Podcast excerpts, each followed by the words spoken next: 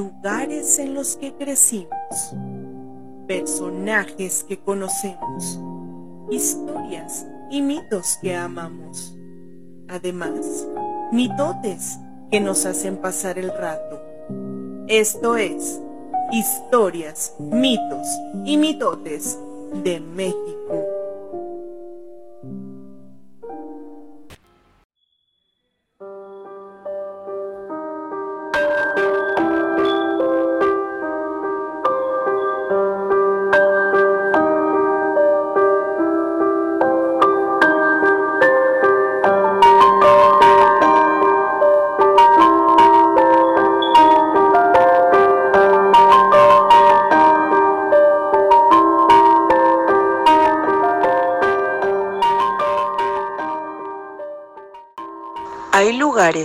Que se quedan atrapados en el tiempo, que son reflejo del crecimiento y desarrollo de una ciudad, lugares que albergan habitantes que ya han trascendido y se han apoderado del espacio, sin importar que estos ya no pertenezcan al mismo plano.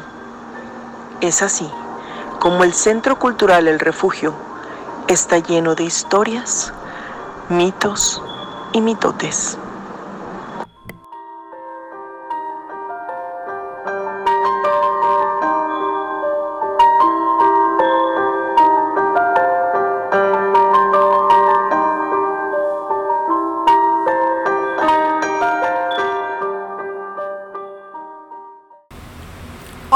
Mitoteros, ¿cómo están? Sean todos ustedes bienvenidos a un episodio más de historias, mitos y mitotes de. México.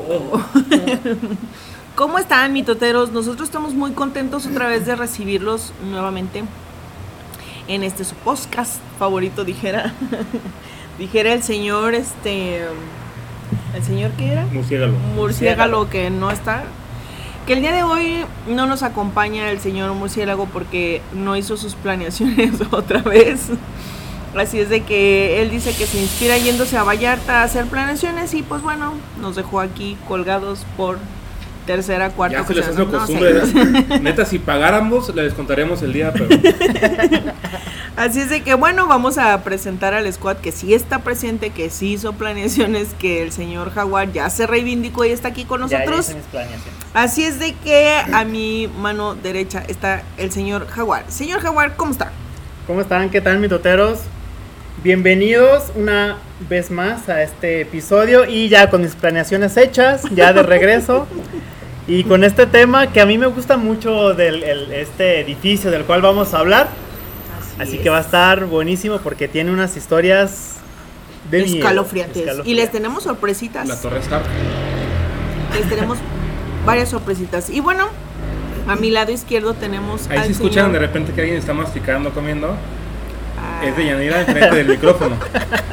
No se acuerda que este micrófono es súper sensible y le echó granola al yogur. está. Bueno, Tostado, este... escandaloso. Saladitos que. Ay, no es cierto. ay, No, es- es siempre me yogur, sí. O quema, sea, si no es qué chela, bárbaro. es comida. o sea, Ay, es la, ansiedad que maneja por no tomar agua. Qué bárbaros, cómo me queman por cosas que ni suceden. Pero bueno, aquí a mi mano izquierda tenemos al señor productor. Señor productor, productor después de ponerme un cague delante de todos, ¿cómo está? Muy bien, mitoteros. Fíjense que he estado haciendo cuentas y, y memoria y soy el único en el squad que no ha faltado a ninguna grabación. Entonces, ahí vamos a hacer algo, algo, algo. Pues es que el señor productor no puede faltar, ¿estás de acuerdo? No, sí puedo, pero tengo Pero no. compromiso, tengo la camisa bien puesta, literal. Hoy sí me la traje. Ah, Yo también. Ay, Sí, ¿sabes? yo, yo también vengo de color Hablando de negro. compromiso, ¿no? Yo también vengo de color negro. Pero muy bien, fíjate que emocionado por el tema. Es un tema que le tenemos ya ganas desde hace rato. Este, un tema que, que, pues quer- queríamos, estábamos buscando la manera de poder, poder hacerlo en excelencia y poder hacerlo en el lugar, pero después vimos que cobran por hacerlo ahí, entonces dijimos que no amamos De tanto el momento arte. que de momento. Ahorita no, joven. Quizá Entonces ya decidimos, Pues en otra ocasión. pues vamos haciéndolo ya. en la Hay que cafetería, sacarlo, acá en la sí. mitotera, hacemos el mitote a gusto con cafecito. Y pues eh, este, este episodio promete, ese yogur tiene piquete, yo le vi que le echó sí. Este episodio promete obviamente su, su dosis de historia, su dosis de, de- de leyendas, pero una dosis extra de mitos y mitotes alrededor de, de la figura de este, de este lugar emblemático de la ciudad de Guadalajara, más en concreto de Tlaquepaque, Tlaquepaque. San Pedro Tlaquepaque.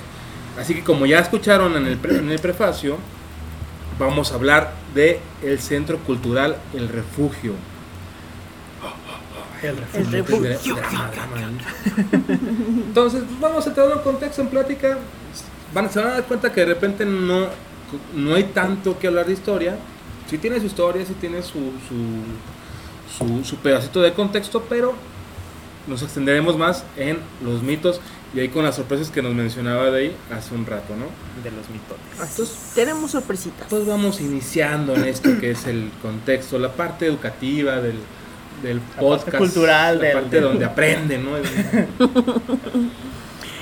Que bueno, el refugio es un centro cultural. Ah, perdón, no presentamos a Mari que, que está Ah, sí, acompañándonos. cierto. Ay, perdón. Me cae la vocecita. Perdónenme.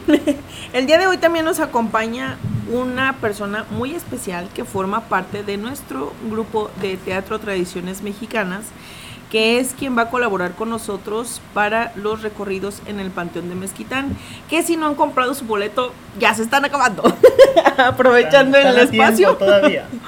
Así es de que le damos la bienvenida a Mari. Eh, ¿Cómo estás, Mari? Bienvenida. Hola, pues muy contenta de estar aquí, de por fin estar, este, conocerlos ah, haciendo su, su trabajo que es un muy, muy especial, que nos dan a conocer tanto a los que ya estamos adentrados y a los que queremos que conozcan más sobre, sobre nuestra ciudad. Y muy contenta, muy feliz. Ay, A ver, bueno Mari, que di, nos acompaña. hola, hola, mitoteros, a ver si. A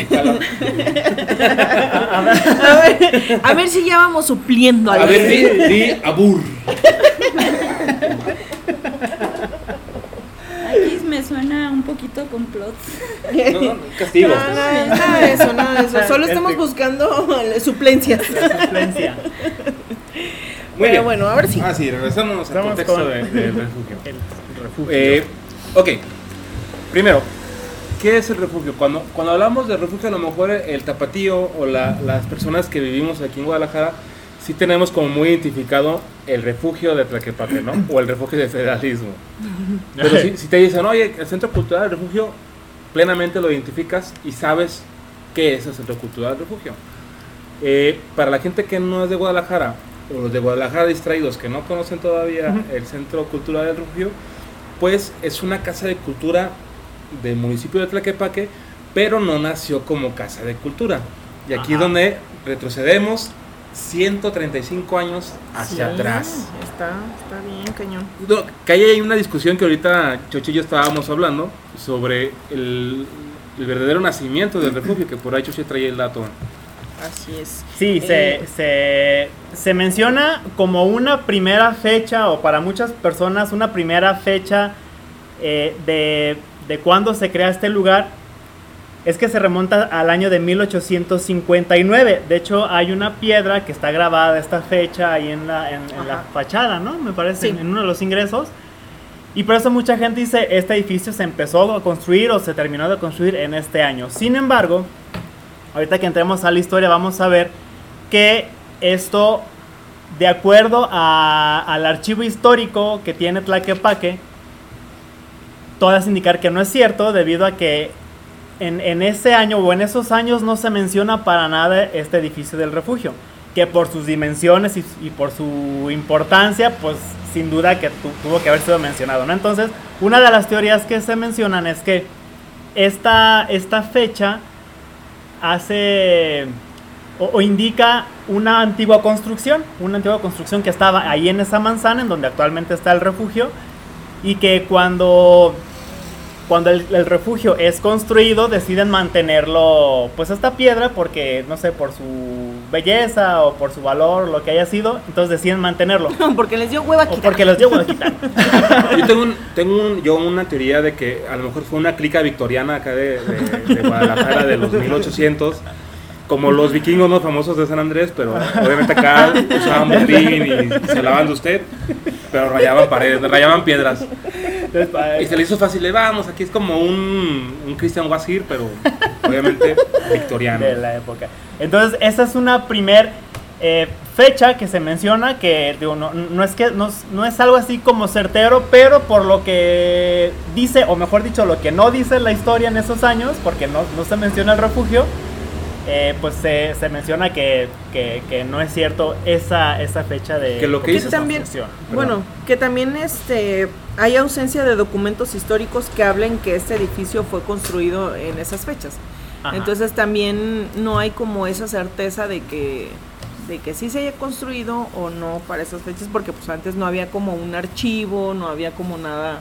Sí, de hecho, Nada escrito, se pues. toma cuenta como, como fecha de inauguración o fecha de, de- de aparición de- de- del refugio cuando, cuando comienza a haber registros históricos o documentos oficiales que ya avalan esta, esta finca, ¿no? Que es, eh, para ser más exactos, eh, de 1985, no, perdón, 1885 a la fecha, ¿no? Ajá. Pero fíjate, lo que dice Choche, sí pudiera ser, tener algo de, de, de certeza y razón, que utilizaran materiales que ya estaban ahí de, de fincas anteriores para levantar y construir la, la edificación del refugio. Suena como lo más sensato, lo más lógico, con el tema de abaratar costos o de eh, economizar tiempos.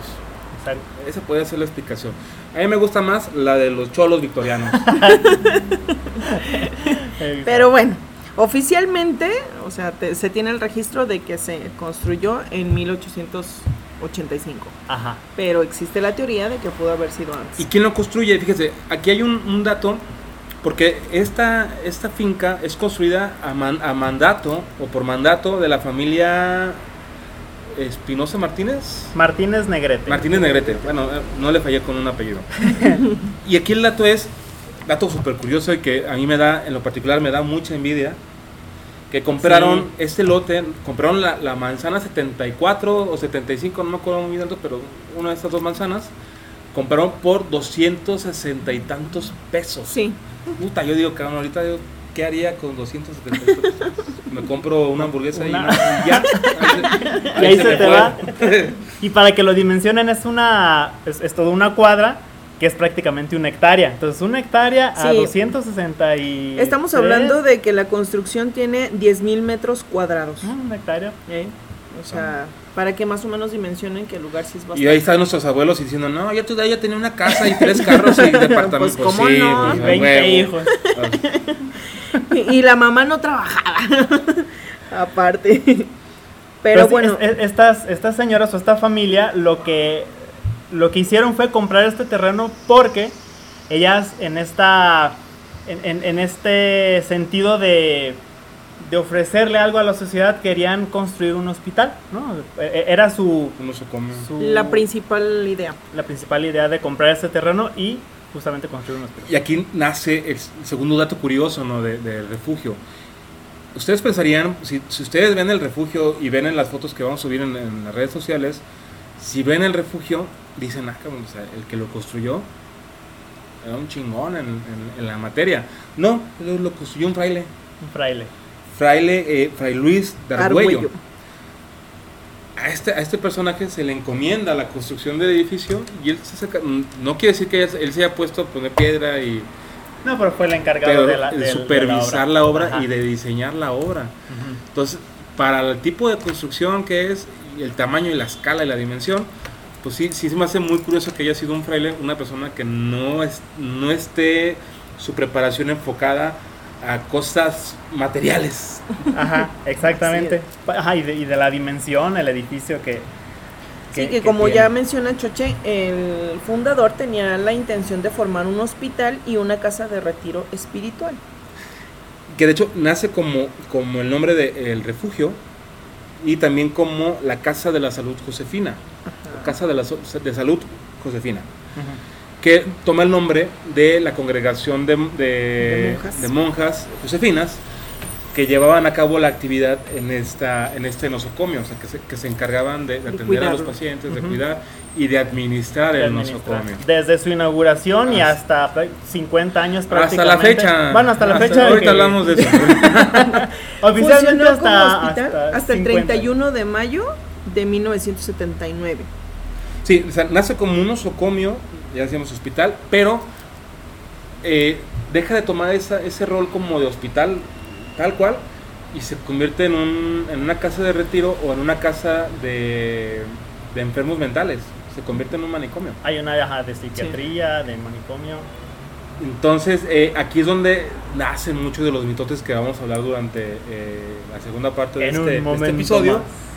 Más tenganlo presentes, locos musicales y artísticos. Sí, entonces como les comentaba, pues este lugar fue cerrado el 31 de mayo de 1979 y duró muchos años abandonado. Duró prácticamente seis años, Cinco, seis años, ajá. abandonado el lugar. Bueno, ahí ahorita estábamos discutiendo los Chocho y yo. En realidad dice que son cuatro años de abandono porque en el 83 Ajá. el ayuntamiento de Tlaquepaque este, compra el, el, el- el inmueble. En el 85.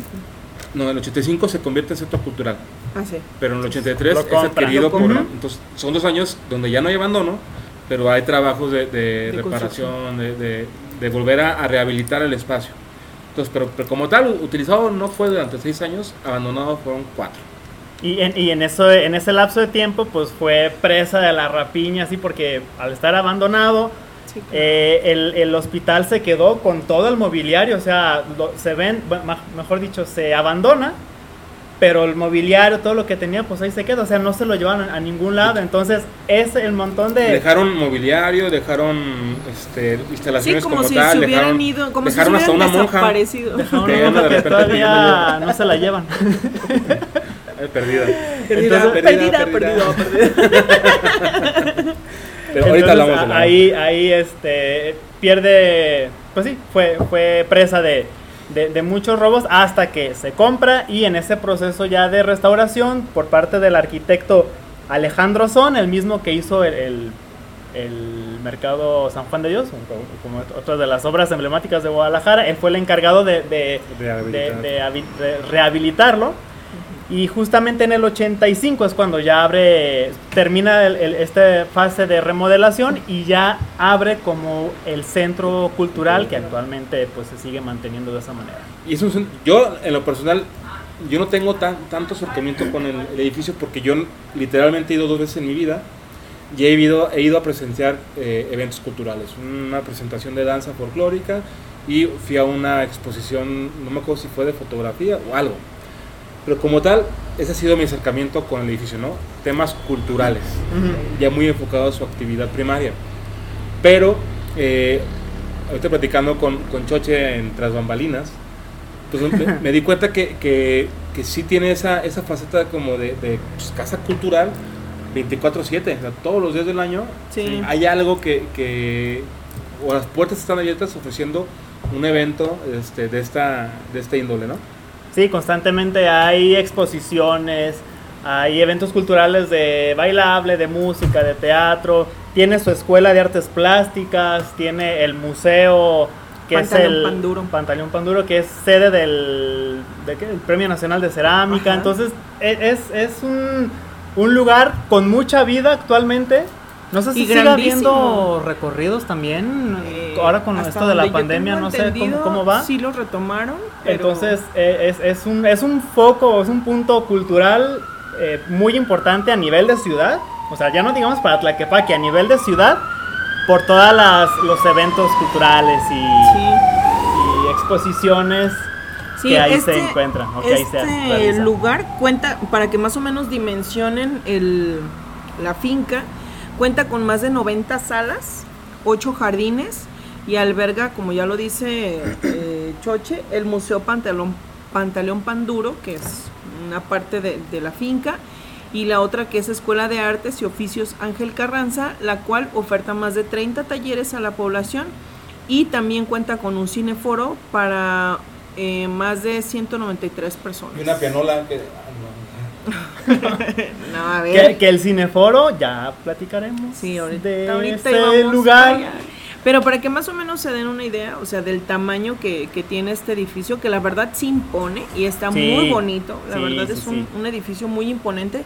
Y cuando entras, pues bueno, ya ni se diga, ¿verdad? De hecho, en la previa hablábamos, bueno, yo le decía yo, yo a Choche que a mí se me, se me asemeja mucho la, la construcción del edificio al antiguo hospital civil. Corredores Sí. muy largos, Sí, sí, con sí. muchas habitaciones, Los arcos. este, con Ajá. arcos y con jardines, es- no, no jardines centrales, pero eh, eh, áreas verdes o espacios abiertos eh, determinado ca- cada... La herrería de las puertas también. Sí. Es muy parecida.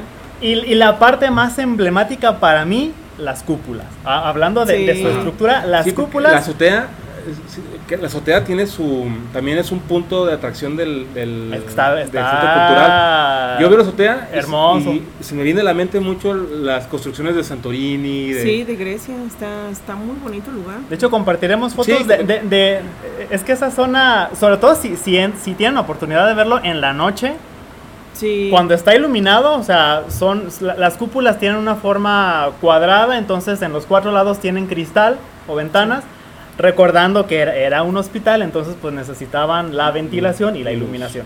Entonces, cuando está en la noche y hay algunas luces prendidas, se ven como farolitos y se ve, la verdad, es una, es una imagen súper bonita de, de- de ahí del refugio. No, y luego está chido porque eso es, es un centro cultural súper incluyente. Eh, en lugar de guardia de seguridad tienen creo que una viejita ahí da- cuidando el, cuidando el- Ay, el, centro Cristian, cultural. ay, omiten ese comentario. Acá, acá anda Don Comedias. anda con todo el día de hoy. Pero bueno, se pueden dar cuenta que a lo mejor en historia no es tan rico el, el- el centro cultural, el refugio. Ajá.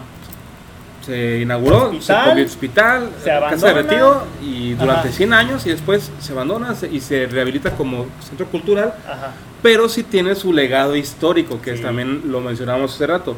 En 2014 hay, una, hay un descubrimiento que Choche trae ahí el, el Sí, el, el- este edificio pues en realidad se sigue conociendo todavía. Eh, recientemente en 2014 hubo un descubrimiento de una galería subterránea a, a dos metros de profundidad. eh, es un cuadrado de 6 por 6 metros, algo así. Eh, hay varias teorías porque igual, como ya lo mencionamos, la, la historia del refugio no está así como muy bien documentada, entonces se cree que pudo haber sido parte del, del sistema hídrico de- del, del mismo eh, refugio. Tiene ahí vari- varias galerías pequeñas por donde se, se menciona pues que por ahí entraba, salía el agua. Otros mencionan que por lo fresco que se siente allá abajo también podría funcionar como una especie de refrigerador en aquellas épocas de, de- de- de hospital, porque es muy fresco. Entonces, eh, e- esta, pues eh, eso se sigue conociendo, fue apenas en el 2014, o sea, apenas ocho años que descubrieron esa, esa, esa galería, que está muy bonita, por cierto, está, está la, la- también la restauraron y se ve muy bonita. Y en el 2019 por ahí siguieron encontrando túneles, túneles que se Sí. cree que siguen, que comunican con esta zona. Y el- algunos inclusive que no saben para dónde van o de dónde vienen, con qué comunican. Entonces ahí es, es, es otra historia o es una historia de o un parte del mitote de los túneles. Que de Del hecho uno de los túneles creo que conecta con el panteón. De ahí. No, eh. Uy, don comedias, seguimos en el mood. Este, sí, se dice que hay, hay varios túneles Ajá. que conectan. Bueno, pues como ya lo sabemos, Guadalajara está Sí, tiene repleta de túneles y, túneles. y pues no, que no puede quedarse atrás y de cierta forma tenía que haber como una conexión, ¿no? Entonces, pero sí se dice que hay, hay un túnel que te lleva directamente hacia el panteón. y otro al Templo de la Soledad, Ajá. que está también ahí en el mero centro de Tlaquepaque. Y como dato curioso, este fraile encargado de la obra del refugio fue el mismo encargado de este templo, del, del señor de, Nuestra Señora de la Soledad. Sí. Entonces son los dos principales túneles. Sí, también está muy bonito. Está muy ahí en el mero centro de Tlaquepaque. Entonces son esos dos túneles que se dice que existen. Y también cuenta el mitote que posiblemente pudo haber sido alguna zona de escape o de refugio, en, en- sobre todo en la época de los, cristeros. de los cristeros, sí, claro.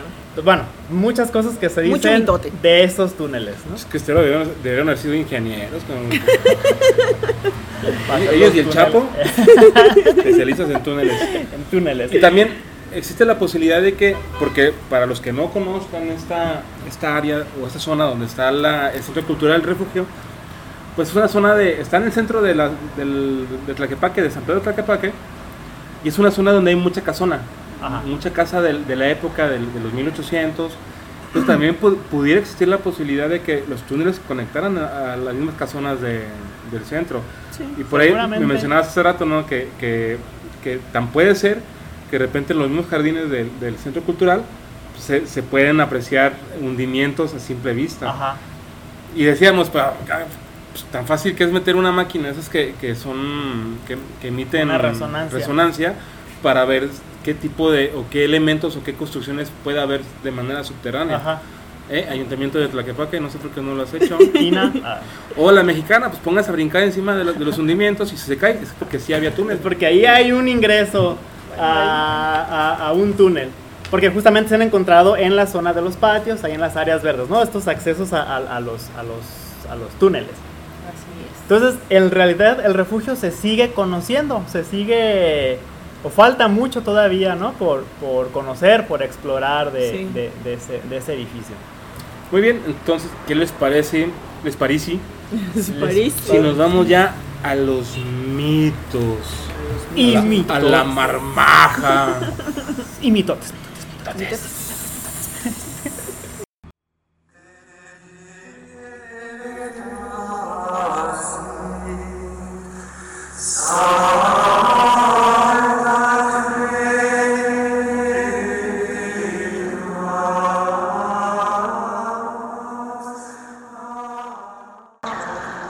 Dicen que las almas en vida, que se entregaron en cuerpo y alma al servicio de Dios y del prójimo, son las primeras en llegar ante Él para rendir cuentas. Y quizá se podrían imaginar que en el hecho de muerte puedan sentirse en paz de que así sea. Pero, ¿qué hay de aquellas almas que se quedaron atrapadas entre lo divino y lo terrenal? ¿Qué sucedió con el alma de aquella monja que cuidaba enfermos en aquel nosocomio? Aquella alma que aún pena por los largos corredores del refugio, que sigue haciendo sus rondas para cuidar de los que ya no están. Aquella alma de los que todos hablan y que hoy, después de más de 100 años, aún sigue siendo parte de ese lugar, del que se cuentan un sinfín de historias, mitos y mitotes.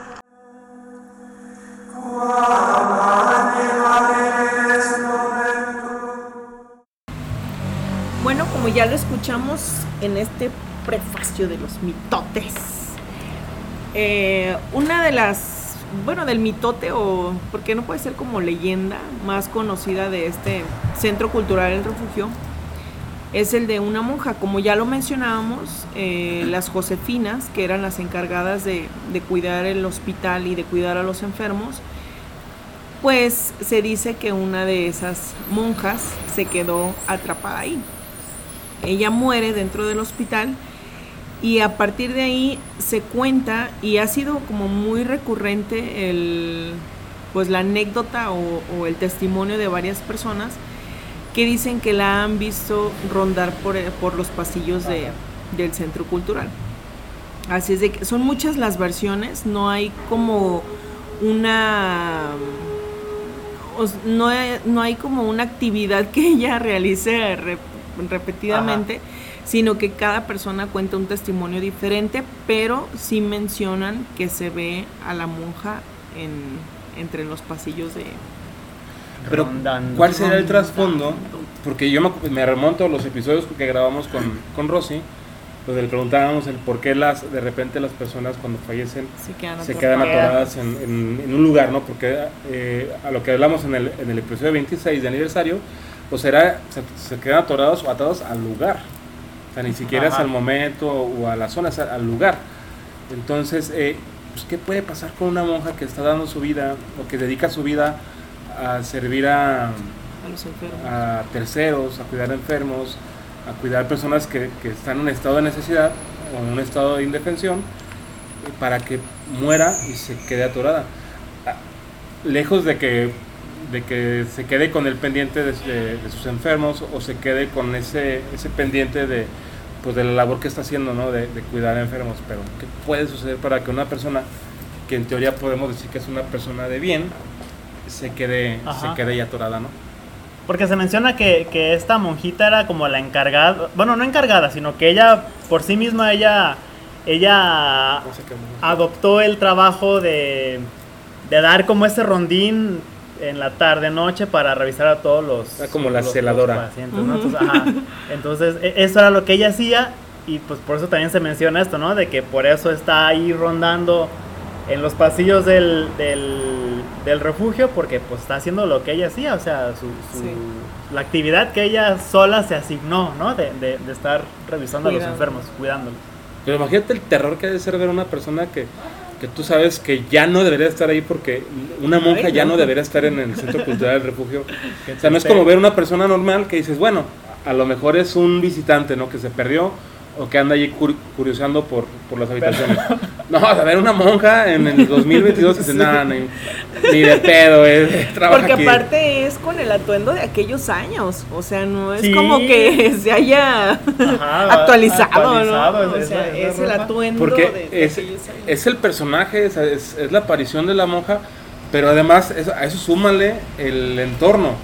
Sí. Porque el Centro Cultural eh, Refugio de García Cabañas, ¿eh? este, tiene una, una hora- yo digo, les digo, yo fui dos veces nada más, pero yo me acuerdo muy bien de los pasillotes así largos con chingo de puertas Sí. y, y una vibra o una sensación, yo te me acuerdo si me, si me, si me encuera el chino, eh, una sensación de, de- de un lugar muy cargado energéticamente.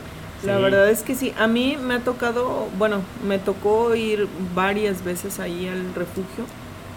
Este, de hecho, cuando yo estuve, bueno, dimos un ciclo de conferencias en la universidad, precisamente donde está el auditorio.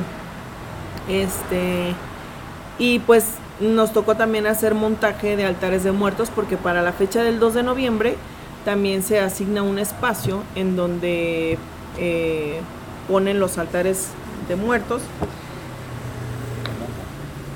Y Pero igual eso lo- ahorita lo retomamos porque les tenemos ahí un, un material adicional de la monja. Entonces ahorita nos vamos a, a lo que Dey nos cuente su, su experiencia dentro de- del... De- ajá, su- Ajá, su porque esos son otros mitotes. Entonces, eh, ahorita escuchen. para este, de hecho, Juan Pablo vino, vino, vino y se fue tres vino de minutos. carrerita ahí porque andaba malo de la panza y Ajá, nos dejó su, su testimonio y se volvió a ir a, a acabar sus planeaciones, ¿no? Entonces, escuchen, mitoteros, estos dos lo, eh, que, lo que nos dice testimonios, lo que nos dice Paola y el Juan Piz, el señor Musiégalo. Paola, hermana de Choche, también invitada que vino a acompañarnos. Aquí está mi hermana, este, ella nos va a dar un testimonio que, que por el cual vivió junto con unas amigas. Entonces ahorita, ahorita la vamos a escuchar. ¿Con, quién escuchamos primero? A, A tu hermana, pues ya, ya está aquí, Ah, pues, pues, que no se vaya sin- arráncate, Paula, para que, para que nos, para que nos, Nos platiques. cuentes, Cuéntanos, cuéntanos. ¿qué, qué pasó? ¿Cuál fue tu experiencia, tu vivencia en el refugio? Cuéntanos, hermana. Un día que estábamos en la prepa nos dejaron en la clase de, artísticas. Tenemos que hacer una visita a Tlaquepaque y a, a recorrer como varios puntos, ¿no? Y uno de ellos era el Museo Pantaleón Panduro, que está ahí en el refugio. Pero el día que fuimos justo estaba cerrado. Entonces fue como de, ah, ni modo, ya no vamos a poder cumplir con eso. Entonces, me acuerdo que una de las chavas del, del equipo dijo, tómenme una foto así que estoy tocando la puerta, para que vea la maestra que sí estamos aquí. Entonces la chava hace que está tocando la puerta y este y en eso nos abre la puerta un, policía. Y ya le dijimos, ay, es que nos dejaron de tarea, entrar al museo y no sé qué. Y este, y pues dijo, malamente y tontamente, uno de 18 años, que no sabes los riesgos de esta vida, el policía nos dice, ah, pues sí, pásense. Entonces ya nos pasamos. Y él nos empezó a hacer como un recorrido. No, o sea, ciertamente o aparentemente no había nadie en el, en el museo. Ese, se supone que nada más estaba él, que a él que lo tocaba su guardia.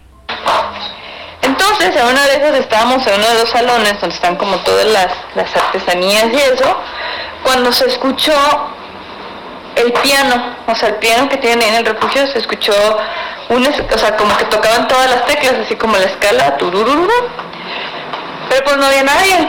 Entonces, este, sí nos fuimos así como a sonar porque escuchó como dos veces y pues no, no había nadie. Entonces esa fue una que yo sí escuché.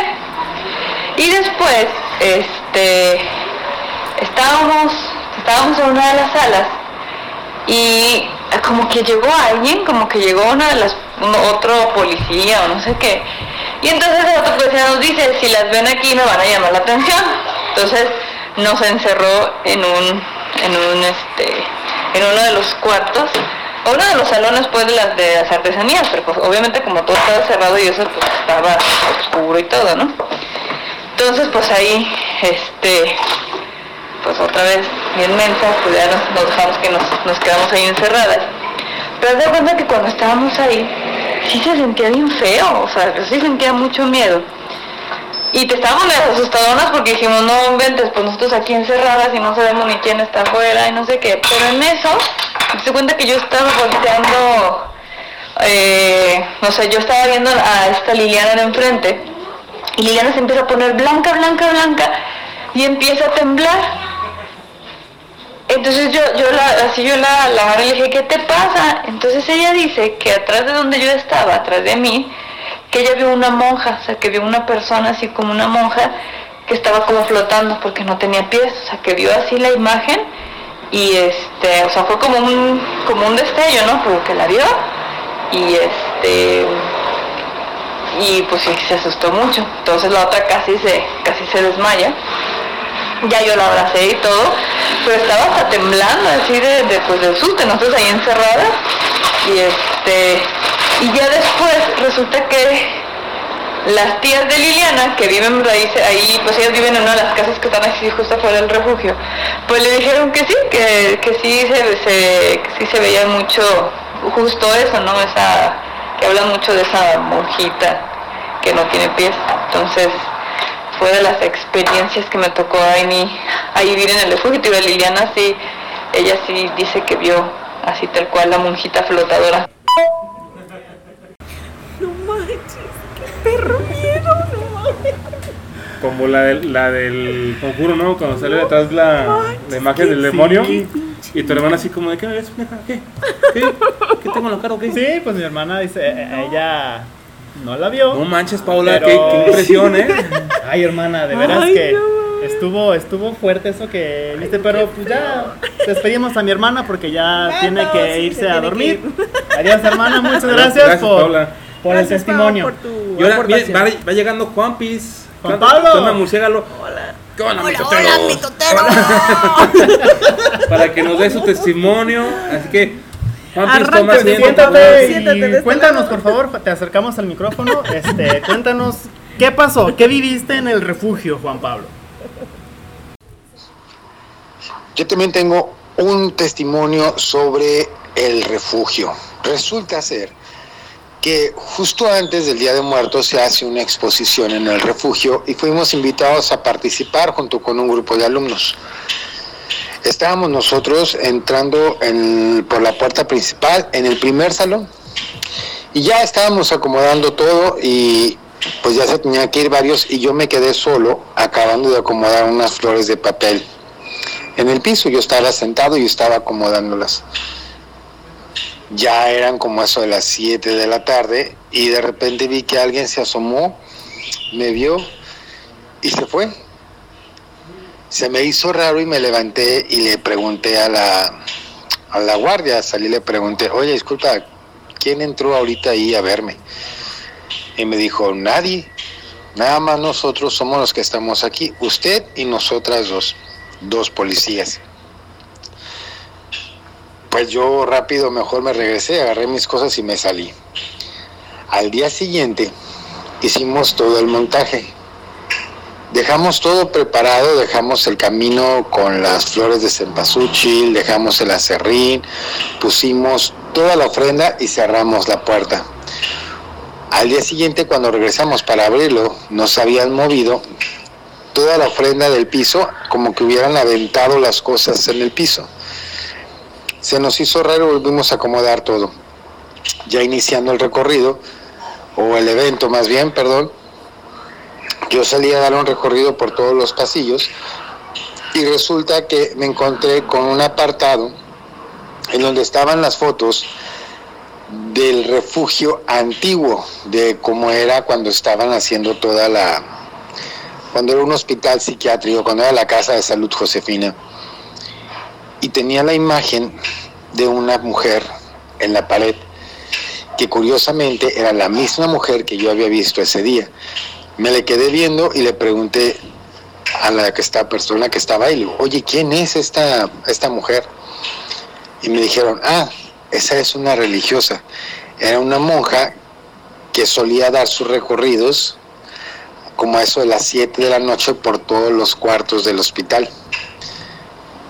Vio que me quedé choqueado y le dije, no puede ser, porque a esa mujer yo la acabo de ver hace dos días.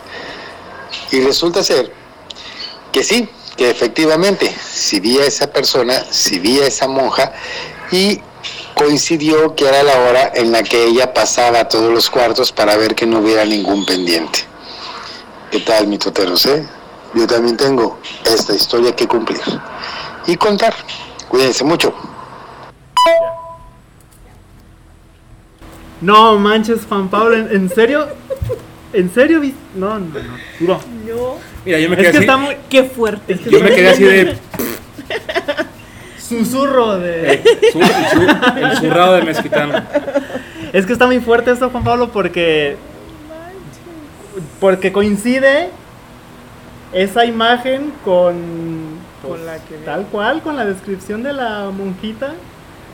Está, está muy, muy... Muy fuerte, así. Muy pero, fuerte. Juan Pablo, gracias por Gracias, participar. Juan Pablo. Gracias por acompañarnos cuéntala, con tus ya. Continúa con tus planeaciones. en Vallarta. Corre. Muy bien. Sí, o sea, esos son solo unos testimonios de que tienen que ver con la monjita, ¿no? que Pues es el lo, mismo- lo- lo más lo que más se dice de ahí del refugio. Ajá, lo más contado. Lo, lo más contado del refugio. Entonces aquí tenemos dos testimonios de primera fuente, de primera mano, que, Sí, que nos, sí lo vivieron. que nos comentaron justamente cómo fue su encuentro, ¿no? Con, con la monjita. Y la verdad es que está bastante, sí está bastante fuerte. Pero ahora sí, ya. Antes de interrumpir a D, nos estaba platicando una experiencia que tuvo ella eh, en el mismo Centro Cultural del Refugio. Entonces, le damos de nuevo el uso de la palabra. Cuéntanos. El don de la palabra para que pueda contarnos Sí, esa pues, experiencia macabra. Mira, a mí me tocó estar varias veces ahí en el, en el refugio. Eh, la primera vez que estuvimos, como ya les comentaba, tuvimos un ciclo de conferencias en la universidad y varios expusimos algunos temas en el auditorio. Y efectivamente, o sea, desde que entras al, al centro cultural es, para empezar, es como que tan grande el lugar que te impone. Sí, o, sea, de- impone. o sea, nada más de estar ahí ya te impone.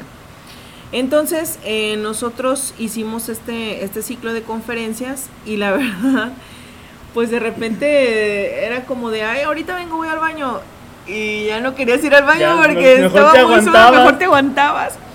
Y sí nos tocó como la vibra muy pesada. Sí. Ese fue un, este, en una ocasión. En la siguiente ocasión, también por parte de la escuela participamos en, en la en la colocación de altares de muertos para el 2 de noviembre, que este es un evento que se hace cada año en el, en el centro cultural, que prestan algunos salones o algunas salas para que hagan altares de muertos y se premia al, al mejor altar. Entonces nosotros en la universidad participamos, le hicimos un altar a Frida Kahlo y pues nos aventamos todo el día este, arreglando el lugar y que quedara muy bonito, que quedara como muy imponente el, el, eh, pues sí, el, el altar. El altar. Y resulta que al día siguiente que llegamos, porque para esto las salas tienen puertas, o sea, son como habitaciones. Ajá, sí. Entonces cerramos la puerta cuando terminó, cuando terminamos de, de montar todo. Y al día siguiente que llegamos, haz de cuenta que como si hubiera, no sé, entrado un ciclón o no sé. Movido. O sea, todo estaba movido, las flores estaban por todas partes, o sea, Hace cuenta como si hubieran entrado niños a jugar, no sé, no sé, pero todo está completamente hecho un desorden. Obviamente, pues una vez que terminamos este de, de hacer el montaje, se cierran las puertas, se cierra el museo y no hay manera de que entre nadie. Sí tiene ventanas, pero las ventanas estaban completamente cerradas, entonces no hay manera como de que el viento pueda mover todo el montaje que habíamos hecho, porque aparte pusimos este pues las ofrendas que es fruta, o sea, pusimos varias cosas que no había manera de que alguien las, o sea, de que el viento las hubiera podido mover. Entonces, sí fue una experiencia muy sorprendente porque pues sí nos agüitó el hecho de que, oye, pues nuestro montaje, ¿qué onda, no? Ajá. Y aparte nos sorprendió el hecho de que nos hayan movido las cosas. ¿No ha sido la monja? Pues probablemente, probablemente. Se fue la monja. Entonces, y en otra ocasión eh, me tocó estar dando recorridos turísticos dentro del Museo Pantaleón Panduro, junto con otra compañera, este, Edith, Edith si me estás escuchando, ¿te acuerdas de nuestros días ahí? este, nosotros dábamos recorridos en el museo y a las 6 de la tarde se cierra el museo. Entonces nosotros teníamos que meternos para cerrar todo el museo. Las oficinas están pues del lado del, del Museo Pantaleón Panduro, y, pero sí para cerrar el museo tenías que meterte o sea, un pasillo, cerrar lo que es la, pues la, como la capillita que está ahí. Sí, la capilla. Este, teníamos que cerrar la capilla, teníamos que cerrar todas las puertas del museo y al final la oficina, ¿no? Entonces, la verdad es que ahí nos aventábamos un volado porque literal nadie queríamos ir, nadie, nadie, nadie. De repente dábamos el recorrido con la gente y sentías eh, como si alguien pasara como el aire, cuando la gente te deja así que pasa muy rápido. Y pues volteabas y no, o sea, no había nadie. Y la verdad es que el museo no era tan concurrido. O sea, el, los viernes sí era un poquito más concurrido, pero entre semana prácticamente estaba muy solo. Entonces, para ir al baño, para ir a calentar la comida, era como de no te muevas de aquí, que nadie se mueva. Y sí nos tocó, este, a mí en lo personal me tocó ir a los baños que están junto a la capilla, este, que son súper oscuros y aparte la construcción de los baños lo dejaron como de aquella época. O sea, a pesar de que se hicieron trabajos de remodelación, todavía quedaron algunas cosas, o sea, de aquella época. Y si te entras como en el mood de, de aquellos años. Ajá, te remontas a aquella época. Pero ¿cómo son los baños de aquella época? Literal es un hoyo en el piso. Seguimos con comedia. Digo, allá en aquella época no, no había excusado, pues. Pero lo que me refiero es que el piso, o sea, el, el azulejo, la herrería, o sea. un corral. Entonces sí, este, te remontaban como aquella época y sí se sentía, o sea, se sentía una vibra. En una ocasión me tocó cerrar, ese día no fue mi compañera Edith, entonces me tocó a mí cerrar la, la parte de la capilla y yo juro, juro, juro por Dios que sentía que alguien venía atrás de mí, o sea, yo literal salí corriendo de ahí porque sentía la presencia de alguien más y se me enchinaba la piel. Yo decía, Dios mío, no, cuídame, Dios mío. Yo venía rezando y bajando todos los ángeles y santos para, para no ver nada, porque aparte soy como muy susceptible a esas cosas. Entonces sí me tocó cerrar varias veces el museo y sí era, fueron unos días bastante pesaditos. Sí. Que de hecho, dentro de nuestro, nuestra intención de grabar un episodio del refugio era conseguir grabarlo ahí y llevarnos a Rosy. Qué miedo con lo que iba a salir.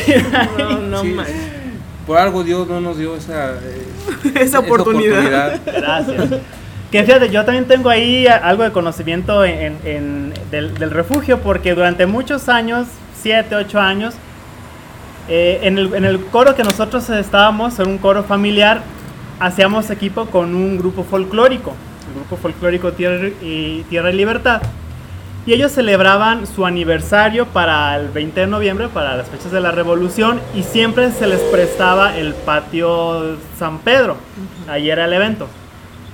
Entonces durante muchos años siempre trabajamos así, ¿no? el, el grupo folclórico y nosotros cantando música popular mexicana.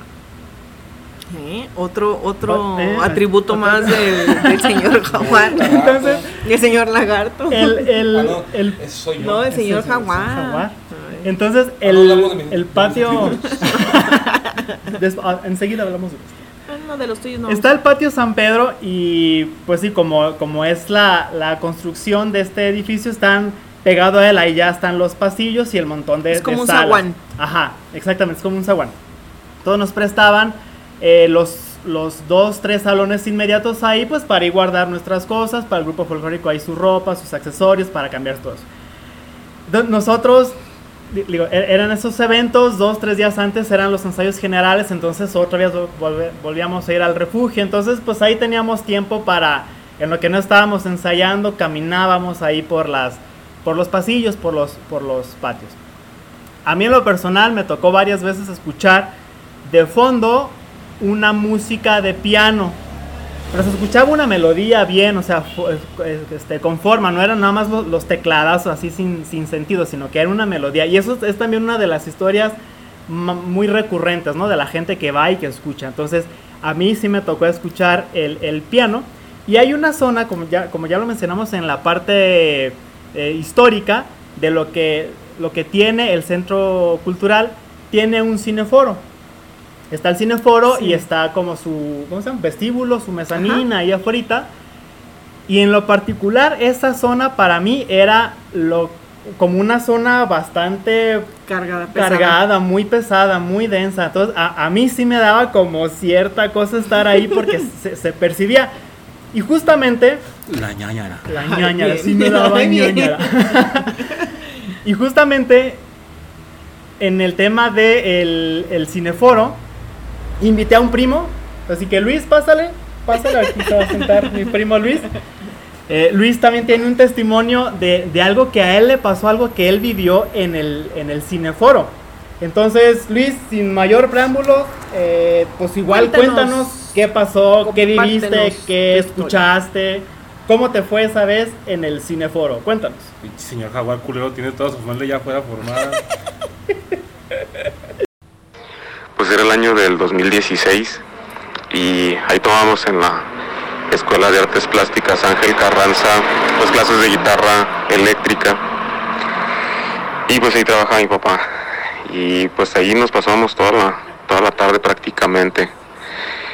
Y pues ya se acababa nuestra clase de, de guitarra, digo se acaba porque estaba también mi carnal. Y pues tenemos ya prácticamente toda la tarde libre entonces nos gustaba pasearnos ahí por, por el refugio.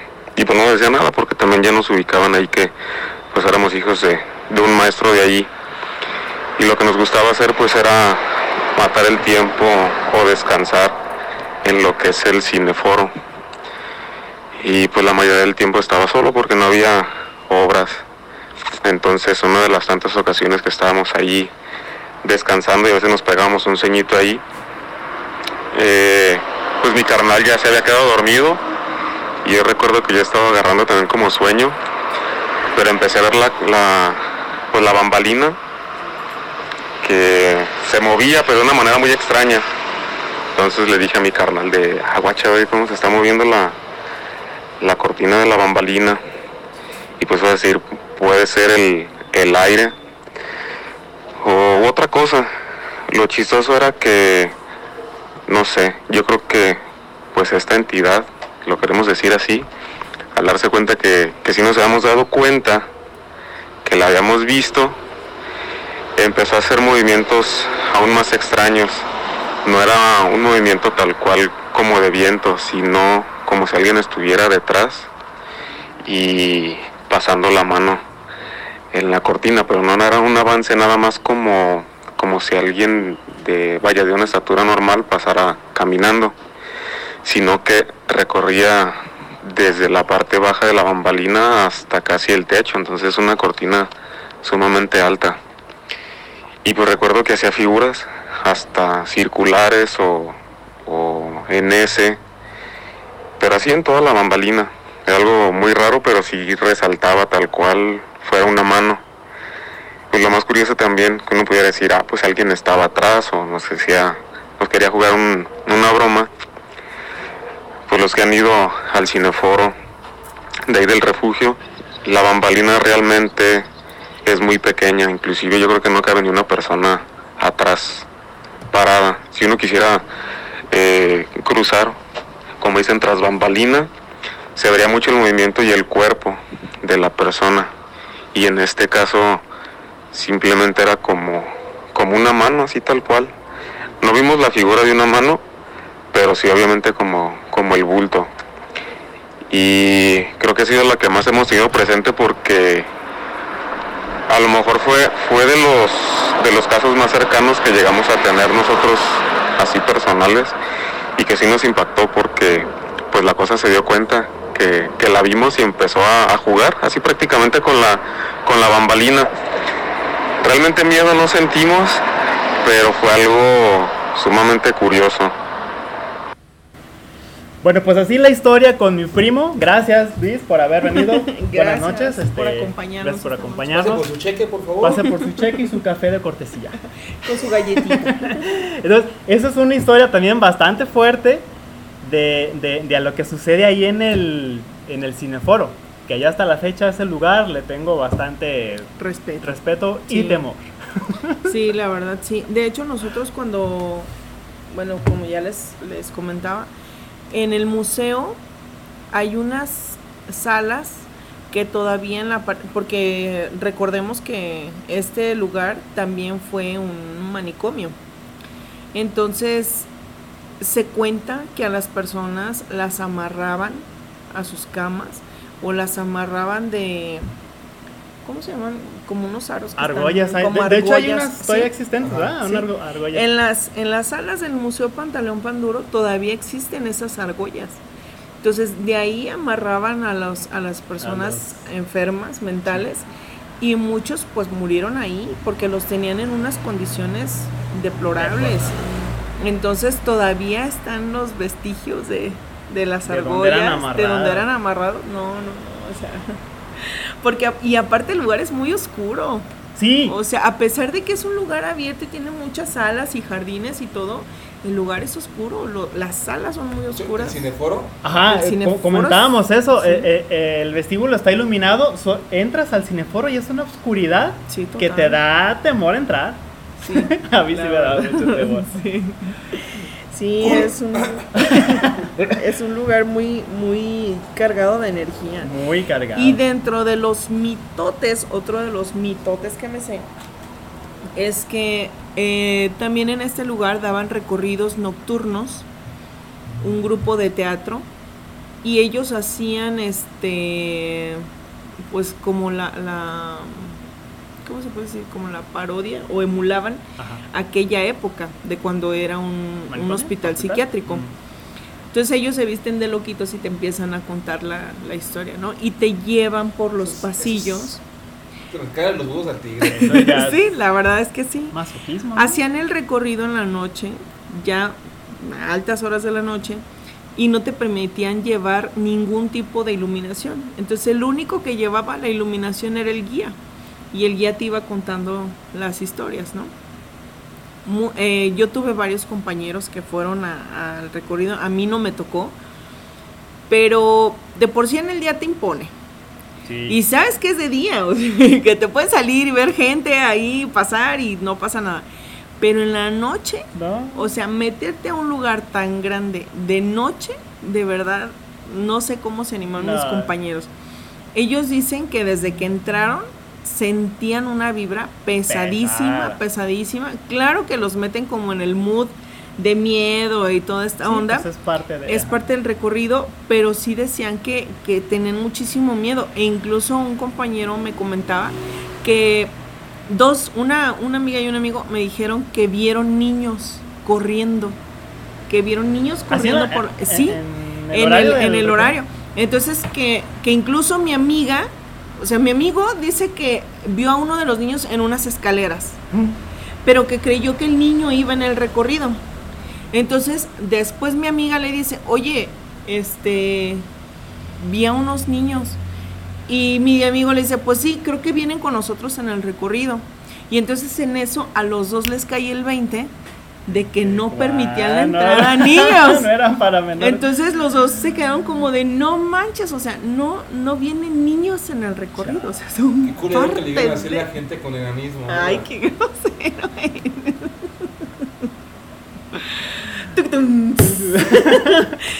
Sí, No, entonces, está- y dentro de, en algún momento se dijo, que también es otro de los mitotes, se dijo que cuando daban estos recorridos estaban haciendo trabajos de remodelación dentro del refugio.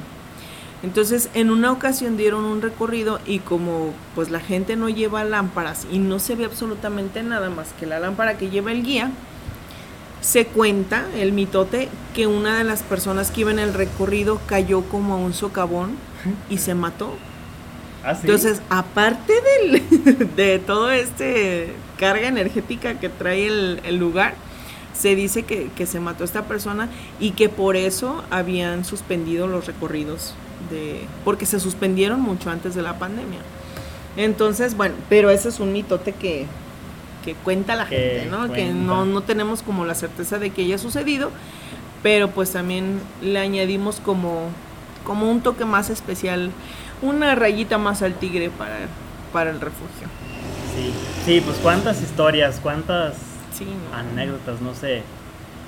No se dicen de ahí. Sí, el, el, el- una de las más comunes, clásicas es eso, el, el, el sonido del el piano que se escucha cuando sabes que no hay nadie tocando el piano, ¿no? Eh, y que es y que es muy muy común, mucha gente menciona También. escuchar el piano, ¿no? Sí. Es, es uno de los mitotes más comentados. Porque lo que cuenta mucha gente es que, o sea, que no nada más es tocar por tocar el piano, que no se escuchan este, las teclas, Sí, no es sino una que melodía. sí tiene una melodía, sí Ajá, tiene un, sí. un- un son.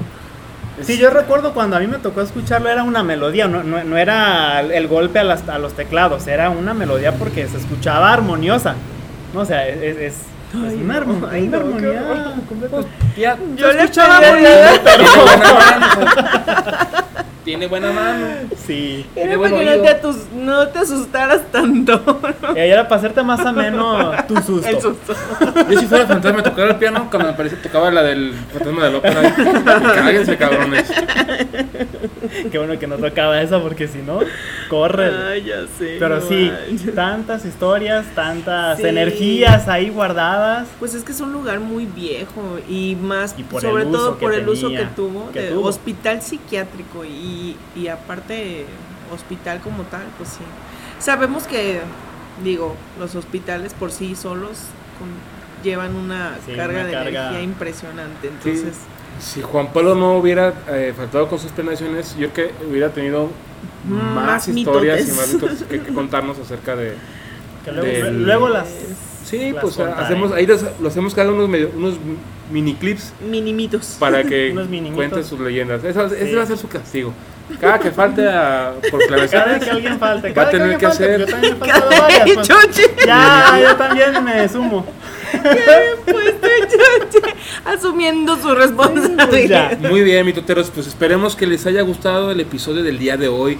Y vayan a conocerlo. En Sí, realidad es sí, bonito. muy bonito. Vayan, Sí. vayan a conocerlo. no- Tómense la foto con, en la azotea, con, en la puerta, en- pasar, en, el, en, el parque, en el Jardín San Pedro, con la monja. Hay de todo para, para el turista que, que le guste este tipo de a las turismo. exposiciones, cuando Sí, menos que haya más gente, que no estén tan solos, para que no sientan tanto. Que también, este, digo, voy a hacerles publicidad, aunque no son patrocinadores de nosotros, Que podían ser. que pudieran ser. y los invitamos a que formen parte del equipo de Historia de Mitotes. Eh, hay unas pizzas que están a un costado justo de- del refugio que se Sí. llaman La Valentina. Ajá. Muy buenas, son pizzas a la leña. Y en la parte de arriba tienen una terraza. En la azotea la acondicionaron como una terracita. Y en la noche se alcanza a ver iluminado el refugio. Es un espectáculo Sí, la, la vista es muy bonita. O sea, la vista es muy, pero muy bonita. Y la pizza está muy buena. Entonces, y eh, están a muy buen Vayan a la precio. pizza, vayan al refugio. Sí. A las por nieves de Tlaquepaque. Eh, la Valentina, deposítenos. Ya cumplimos con la mención, ahora les toca a ustedes. Una pizzita mínimo aquí. Sí, y, y yo quiero hacer una mención nada más, este, cómo me arrepiento de no haber llevado a Rosy al refugio. eh, no por el morbo, de, sino por las historias que pueda haber detrás de, de- de las paredes o las historias que pudieran contarnos o que pudiera contarnos Rosy a través de, de lo que ella hace. Ha estado bien interesante. Sí, imagínate. no habíamos dormido como en tres días, pero ha estado muy interesante. Lo, Eh, Pues igual lo podemos. hacemos por ustedes, mitoteros. o sea, Eh, No podemos gestionar en algún momento con Que la reciban, eh, que- que vaya Rosy que y se ella grabe grabe. ya que nos mande el audio. Este, de hecho, hay sorpresas con Rosy ahí en el futuro, al pendientes. Mi totero, nada más para hacer mención. Recuerden que el capítulo pasado, Juan Pablo y Dey nos hacían la invitación a el recorrido de susurros de Mezquitán, que será un recorrido interactivo que van a llevar a cabo a través de su compañía, eh, que se llama Teatro Tradiciones Mexicanas, en el cual tienen las fechas ya autorizadas, que es la inauguración, es el agosto 20. El 20 de agosto. Y tienen fechas nuevas que son en septiembre 3, 10 y 24 y Así el primero 7, 8, 14, 21 y 28 de octubre con sus funciones de 8 y media y 10.30 de la noche. Eh, ya saben, interesados en acudir a estas presentaciones, pues comuníquense a este, nuestro correo electrónico que es historias, Punto. mitos, Punto. mitotes, Arroba. gmail.com. Así es. Y hacer la mención y, y felicitar a Montserrat Martínez, que fue la ganadora de nuestra trivia. lleva su Sí, cortesía. se llevó su cortesía. eh. Porque sí supo que era. El aire falló porque le puso el señor murciélago y es murciélago. Es murciélago. Es murciélago. Pero se la damos por buena. Se la damos por buena. y este, mitoteros, vamos a hacer otra, otra, otra, otra trivia para que otra persona se lleve su, Su cortesía. ¿Cuál va a ser la trivia Igual día de para, para el. Pues todavía alcanza para el 20 de, Sí, para el de 20 de agosto. La cortesía es para la, la función de las 10 de la noche. Para que le tanteen si participan o no. Un 2 por 1 o sea, entran dos. Que sí. está buena la. No, entra uno y salen dos. O hasta más. Entonces, Recuerda que nos dijo la señora Rosy que nunca vienen solos. Entonces, Ay, no, entran dos, salen mira, mi consuelo es que Dey es más. Dey y Juan Pablo son más sensibles que yo, entonces a mí ni me van a pelar. Para ver cuál va a ser la, la trivia. No sé, a ver, que la, que la trivia la ponga. ¿Cuántas veces ha faltado Juan Pablo al programa? Sí, no manches. Para que estén obligados a escuchar. Si no han escuchado todos los No, episodios. los igual subimos la trivia este, a nuestras redes sociales que son. En mi Instagram es arroba mitotespodcast y en Facebook arroba mitotespodcast México. Así es, esténse al pendiente de nuestras redes sociales, ahí vamos a poner la trivia para que se ganen su pase 2 por 1 para la función de las 10 de la noche. Sanculos. Así es de que para Yo que no se lleven participar. sus crucifijos, se lleven sus crucifijos, sus escapularios, lo que tengan Agua abajo de su cama, agua bendita. Bien. Pensamiento de tiburón. Mentalidad de tiburón. Yo voy a vender virote afuera del panteón. Más de uno pues va a querer su virote para su. Ah, Estaría bien. Ay, no, Ahí ver oportunidades, chicos, en todos lados. Muy bien, mitoteros, pues gracias por acompañarnos este miércoles de mitote. Gracias. Estén Gracias. pendientes, porque en 15 días, el próximo miércoles, mito- mitotero, el tema va a estar de Buenísimo. mello, de mello. Agarren su carrito Sí. Agárrense, dirían en mi rancho, y vámonos a la carretera. y vámonos a Ahí las dejamos carreteras. nada más ese dato.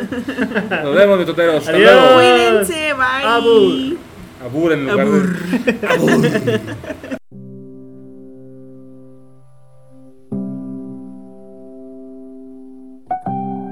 Esto fue Historias, mitos y mitotes de México